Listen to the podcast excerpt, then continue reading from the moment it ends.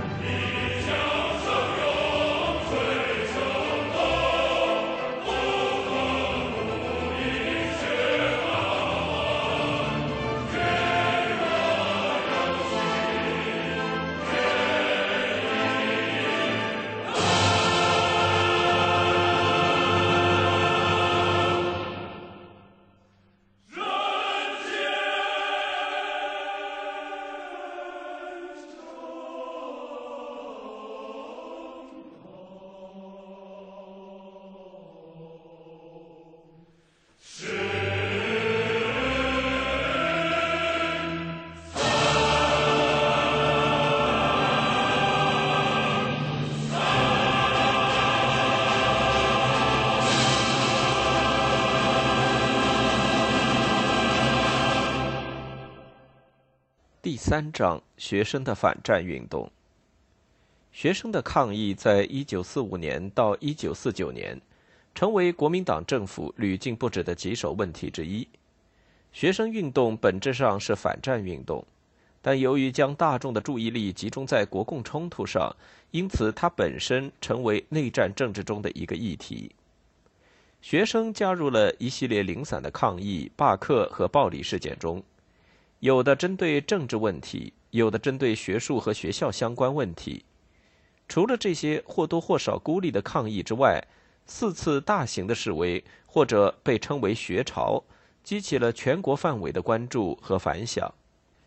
一九四五年昆明“一二一”运动是学潮中规模最小的。一年之后，一九四六年十二月底和一九四七年初。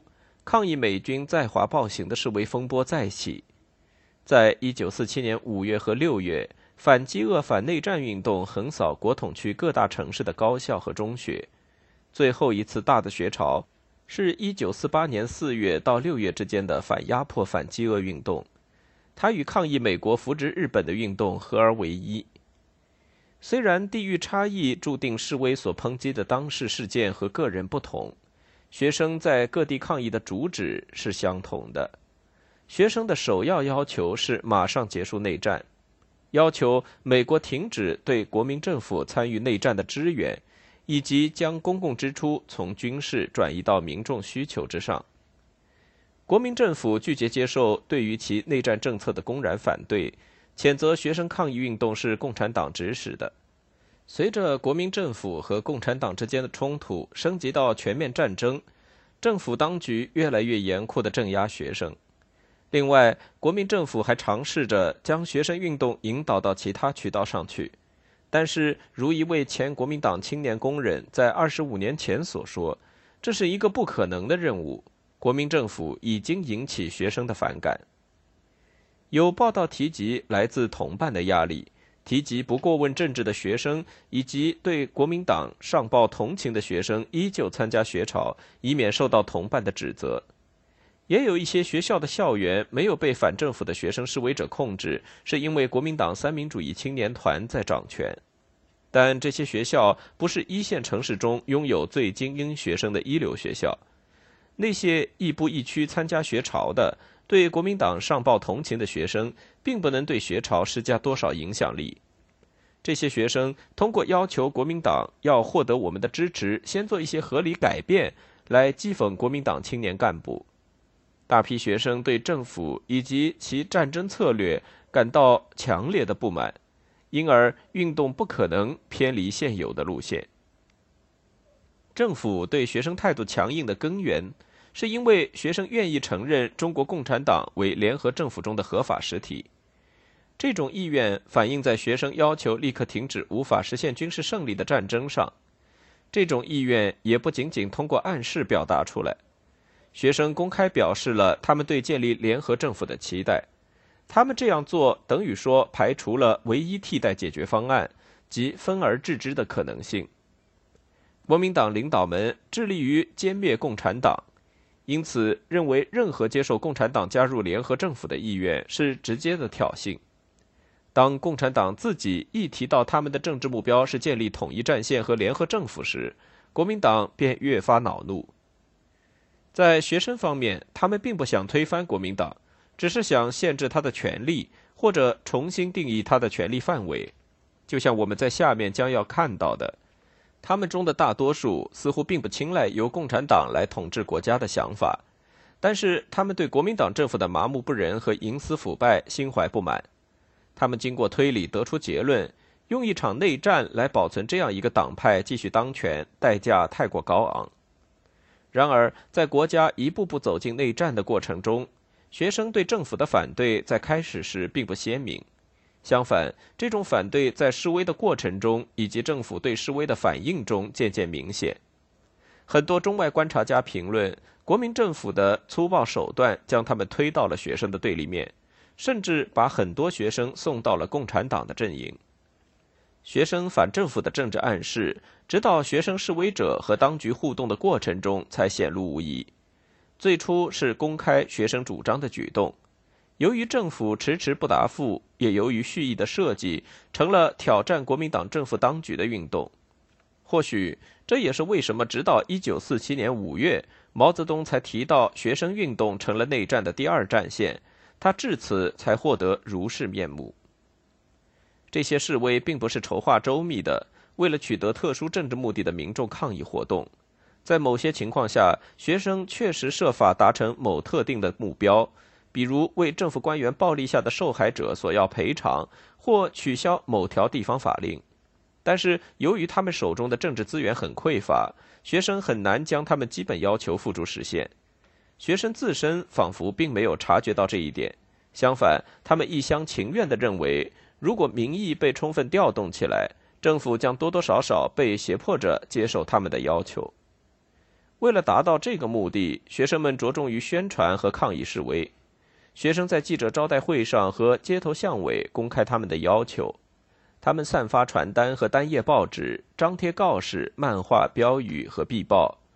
他们举行讲座、演戏、开展览，抗议的形式包括会议、游行、公开请愿和罢课。当学生无视政府命令进行学生运动时，这些努力发展成为蓄意的对抗行为。有的时候，学生们故意招引警察逮捕他们，或者故意刺激警方采取暴力，以此来损害政府或者其地方代表人在公众心中的威信。但是，除了少数极个别案例，学生从来不配备武装，也不参加破坏活动。一九四五年十二月一日，卢汉被任命为云南省的新一届主席。虽然一段时间之内他没有正式从代理主席李宗煌手中接管公务，卢汉被指派到那个位子上，属于中央政府政策的一部分，意在将西南省份归于其直接控制之下。这也是接下来政府更大战略的一部分。该战略企图消灭所有半自治区域权力中心，在日本投降后巩固地位。到国民党时期的龙云为止，云南有长时间的自治传统。龙云自从二十世纪二十年代末就掌管云南，然而他在第二次世界大战时期与中央政府结盟。他的亲戚卢汉率领的滇军与国民党军队并肩对日作战，在战争到达尾声的时候，中央政府马上派遣卢汉率部到印度支那接受日军投降。同时，在昆明这边，政府的第五军在司令杜聿明的指挥下，在十月三日和四日包围了省城，命令主席龙云投降。在稍作抵抗之后，云南处在中央政府的直接管辖之下。国民党省党部主任李宗煌被指派为代主席，直到卢汉能够担当起他的新岗位。同样，在一九四五年十月，毛泽东在与蒋介石在重庆进行了四十三天的谈判后，回到了首府延安。大的原则已经取得双方的同意，但是细节有待进一步探讨。注意到广泛的反内战情绪，双方的代表继续谈判，但是双方军队的战争行为在继续。在这种紧张的局势下，反战情绪开始滋长。在十一月中旬，反内战联合会在重庆成立。他发出通告，呼吁工人、学生、商人和政府职员继续罢工、罢课、罢市，以表达他们对山雨欲来风满楼的战事的反对。尽管有许多现实的顾虑，学生的反内战运动还是在一九四五年十一月二十五日傍晚拉开序幕。来自昆明几所学校的学生聚集在一起，抗议政府和共产党武力冲突的继续。在昆明，类似的聚会不是第一次。学生已经在一个讨论胜利与和平问题的聚会上表达了对内战的反对。当时正值重庆谈判进行时期。那次的聚会在西南联大校园举行，那里的学生首先加入抗议，原属情理之中。抗议战士对他们和平和正常生活的希望带来的新威胁。这些学生中很多都是从日战区逃出，在西南部度过战争岁月。他们和他们的老师曾经受过的苦难，在他们的记忆中依旧历历如新。他们非常渴望能够回到北方。民主同盟是由几个小反对党派结成的联盟，参与了反内战联合会的建立。在逃亡到昆明的学者和知识分子中，也有很多坚定的支持者。虽然和平谈判仍在进行当中，重庆的官方消息攻击新的反战努力为共产党所煽动，是野心勃勃的政治家和不辨势力的理想主义者之作。与这些报道矛头一致的是，在移除龙云后，彻底掌权的昆明当地国民党和军事首领试图阻止学生继续举行新的会议。新会议预定在十一月二十五日在云南大学校园举行，并明确对外宣传为一场反战的会议。大学校长感到了压力，拒绝会议在校内举行。在二十四日，当权人士禁止所有的未经当地安全官员首肯的聚会。学生不顾这一命令，称其为对他们公民自由权的侵害。他们在城墙之外的西南联大校园的图书馆前面举行会议。到七点钟，几千名学生聚集在一起，听四名著名教授关于反内战以及建立允许所有政治党派参与的联合政府的演讲。他们的演讲不完全按照原计划进行。第一位演讲者开始做演讲不久，大学围墙外就听到了枪声。因为开始没有人意识到为什么会放枪，会议继续进行。然后电路被切断，麦克风没了声音，枪声渐渐移近，最后大家才意识到，枪弹在坐在地上的听众的头顶上掠过。场地外有扩音器命令会议解散。与会人员无视了这个命令，会议继续。剩下的发言人试图把声音盖过阵阵枪声。会议又一次受到打扰，是一个王姓男子带领三十到四十个人挤进会场。当他大声喊出政府立场的时候，枪声停止了。他说：“中国现有状况不是内战，而是共匪煽动叛乱。政府在尽最大可能镇压这场叛乱。”据学生说，王姓男子后来被验明身份。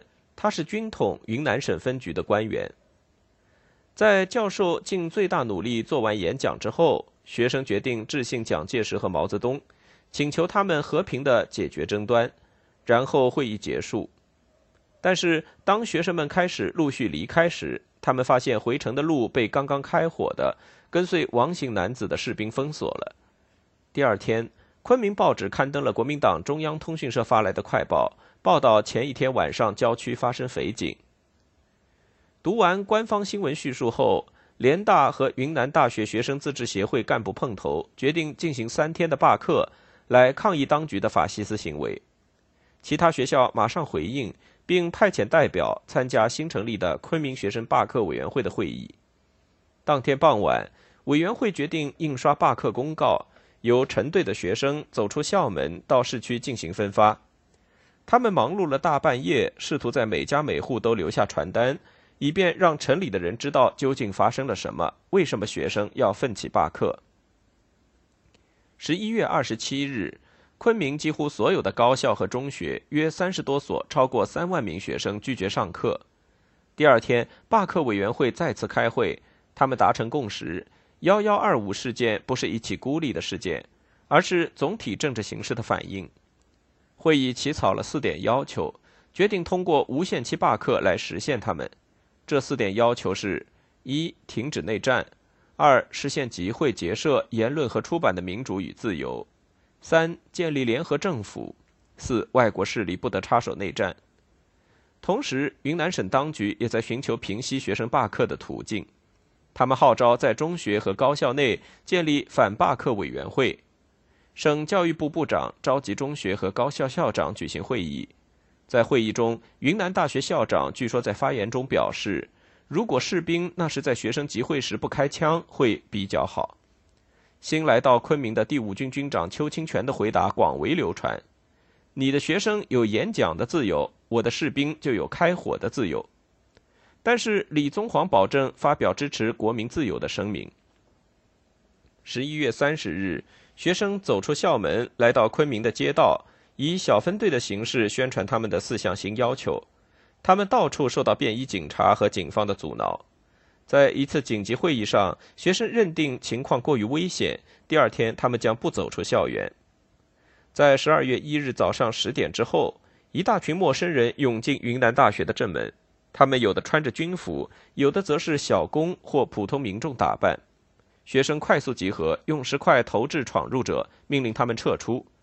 这些人随即转赴西南联大，途中经过云南大学附属中学时击毁门窗。一队人马攻击宿舍，另一队强闯入联大师范学院。当暴徒冲进食堂时，学院的学生正在开始吃午餐。一场混战开始了。附近昆华工学院的学生闻讯跑来助阵，捣乱分子最终被赶出了正门。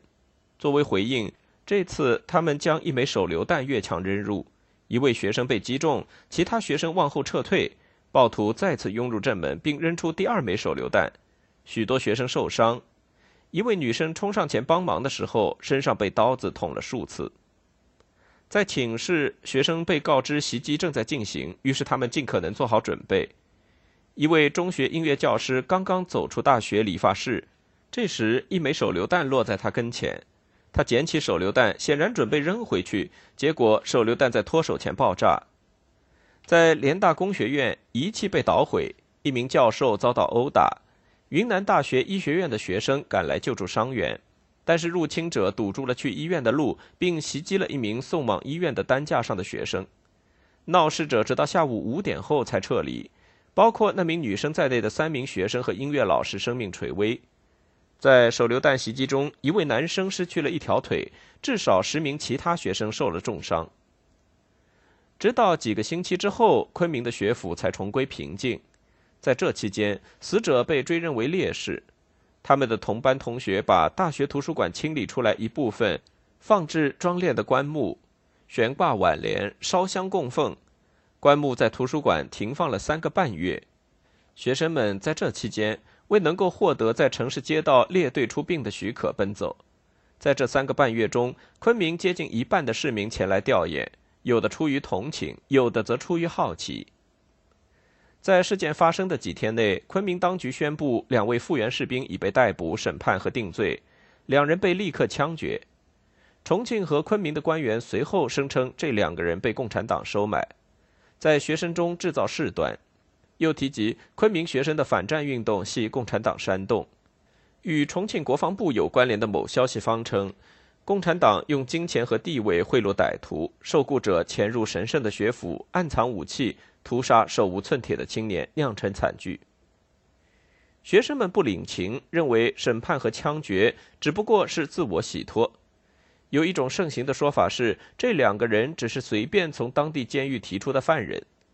学生普遍认为，国民党云南省主席李宗煌和云南省警备总司令关凌止对这起暴力事件负有责任，因为多年前的一起事件，学生对李宗煌特别持敌对心理。作为一名年轻的国民党官员，他据说在昆明教育改革运动期间对一位学生梁元斌的死负有责任。十二月五日，昆明学生罢课委员会拟定了十一条要求作为复课的条件。这十一条要求可按基本目标分为三类，这三个目标是：立即结束内战，对幺二幺惨案的彻底调查，惩办罪犯，包括罢黜和审判惨案的涉嫌组织者及李宗煌和关凌止。在这三个主要标题下的细节要求包括成立联合政府、保护公民自由、杜绝随意逮捕、撤回中央通讯社侮辱联大、称教授和学生为共产党员的表述。抚恤伤亡者等等。十二月八日，蒋介石发表声明，敦促学生结束罢课。在联大，学生直到十二月二十六日才重新上课，依旧坚持认为他们的要求没有被满足。同时，随着事件始末被知悉，全国掀起了声援的浪潮。到了一九四六年三月，学生被允许列队出殡的时候，全国的各城市和城镇为音乐教师和三名学生举行了追悼会。如果十一月二十五日集会真的是延安发出的指令，旨在挑起事端、损伤国民党的威信，那么这个计划彻底的成功了。极有可能，学生中的亲共分子试图借助会议联络情绪，一致反对迫在眉睫的战争。当时，延安在言论上非常鲜明的支持国统区的反战运动，也极有可能亲共学生利用了局势。由于当局不妥协，以及十一月二十五日会议初始混乱造成的局势，但是十二月一日的凶手系共产党雇佣的论调，反而软化了对共产党应负责任的指责。没有人相信这一论调，甚至没有人试图将十一月二十五日的开火归咎于共产党。此外，一个事实压过了事件后期陆陆续续传出的所有闲言碎语：反战情绪是真诚的。并且在昆明流亡学生和学者中广泛传播，不需要什么努力就能让几千名学生和学者在十一月二十五日集会上共聚一堂。共产党给出强有力的观点，许多非共产党党内人士也同意这一观点。他们写道：“我们不相信几个政治鼓动者就能够煽动超过一万的学生和教授采取一致的行动。假如他们这么容易受骗。”为什么反战的广泛呼声没有被安插在每个校园内的特别行动人员遏制？学生和教授们支持抗议，希望能在政府和共产党的谈判期间，为社会上日益高涨的期盼和平解决的呼声增加一份力量。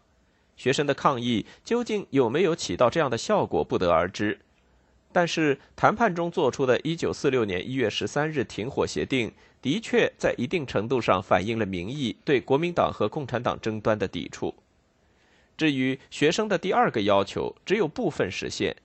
12月1日的受害者得到了一定的补偿，但是学生依旧相信，对这起暴力事件负有责任的凶手依然逍遥法外。李宗煌主席和关凌直总司令很快离开了昆明。因为负责云南公共秩序的警备总司令关凌止公开承认对事件负总责，但是密谋的细节，包括谁在策划和执行，则永远是个谜。李与关的离去，也并没有使得昆明对于政府的反战批评者来说更为安全。第二年夏天，闻一多和李公朴两人都是民盟的积极支持者，在城市的道路上被不明身份者刺杀。尽管如此。昆明学生的反战抗议，作为第一次重要的学生反内战宣言，确实得到了全国的认可，获得了全国的知名度。学生没有料到，他们的努力会激起当地当权者的如此反应，但是当局的反应直接造成运动的发展，并赋予它更深的政治含义。由于中央政府当时正在削弱当地军阀，以树立对云南的控制。幺二幺事件同时也成为内战岁月中央政府必须承担最终责任的首桩事件。一位得以从彼时彼地的现场抽离的历史学家，也许会有这样的想法：一九四五年十二月，中央政府尚不能掌控其名下治理云南的人员。可是当时人们的普遍思路不是这样的，更普遍的观点是，国民党当地代理人和支持者最终被委以全权按他们原先的惯例行事。随着类似事件在全国继续发生，情况变得很明显：中央政府无能力，甚至无意愿控制其地方代表的行动。政府最后给予地方代表明确及具体的权利，用这种方式对付学生反对者。